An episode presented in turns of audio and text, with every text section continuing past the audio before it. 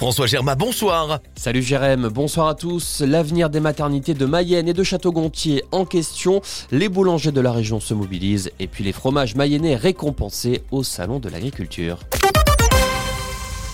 Les maternités de Mayenne et de Château-Gontier doivent-elles fermer leurs portes? L'hypothèse est évoquée dans un rapport qui recommande la fermeture de 100 maternités à travers la France. Les services où il y a moins de 1000 naissances par an, c'est le cas à Mayenne et Château-Gontier. Le rapport pointe du doigt des risques pour la sécurité des mères comme des enfants. L'une des options serait de regrouper ces maternités avec celle de Laval. Un accident de la route ce matin a changé dans le sens Mayenne-Laval. Deux poids lourds impliqués sur la nationale 12. La circulation a dû être coupée le temps de l'intervention des secours. Une arnaque aux cartes Pokémon à Laval. Un quadragénaire a été condamné à une amende de plus de 500 euros après une prise de contact sur Internet. Il avait donné rendez-vous à des mineurs pour leur acheter des cartes Pokémon. Sauf qu'au moment du paiement, il ne leur a pas donné 380 euros comme convenu, mais 250. Le prévenu avait déjà été condamné dans des affaires de stupéfiants. Ils sont assommés par la hausse des coûts de l'énergie malgré les aides de l'État. Les boulangers de la région seront sur un rond-point de Segré samedi. Une manifestation pacifique à l'initiative de Mickaël François et trois de ses collègues Poincéen et Castelbrianté. L'objectif du boulanger segréen, c'est de sensibiliser les automobilistes, d'échanger entre professionnels sur leurs difficultés et de faire remonter des idées. J'en ai quelques-unes à apporter. Hein. Je pense qu'on parle de transition écologique. Moi, j'ai un four au fioul. On n'arrête pas de me dire qu'on ne peut pas m'aider sur le fioul. J'ai d'autres idées. Je serais un particulier, je voudrais changer ma chaudière au fioul, qui est le même système qu'un four au fioul j'aurai des aides de l'État à 80% pour la transition écologique, on est bien d'accord. Je suis professionnel, je suis patron, je fais plein d'argent, hein, comme Total ou je sais pas, ou autre.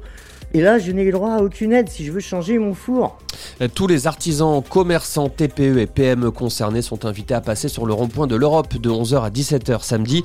Des clients viendront aussi soutenir leurs boulangers. L'an dernier, 233 boulangers ont mis la clé sous la porte en France. La gastronomie mayonnaise récompensée au Salon de l'Agriculture. Le camembert et le brie de la marque Bon Mayennais ont été primés au concours général agricole. Deux médailles de bronze pour ces produits fabriqués dans le nord du département, à Un joli coup de projecteur sur notre savoir-faire local.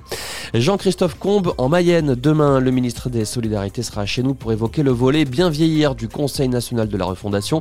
Il se rendra notamment à l'EHPAD d'Ambrières-les-Vallées et à la maison départementale de l'autonomie à Laval.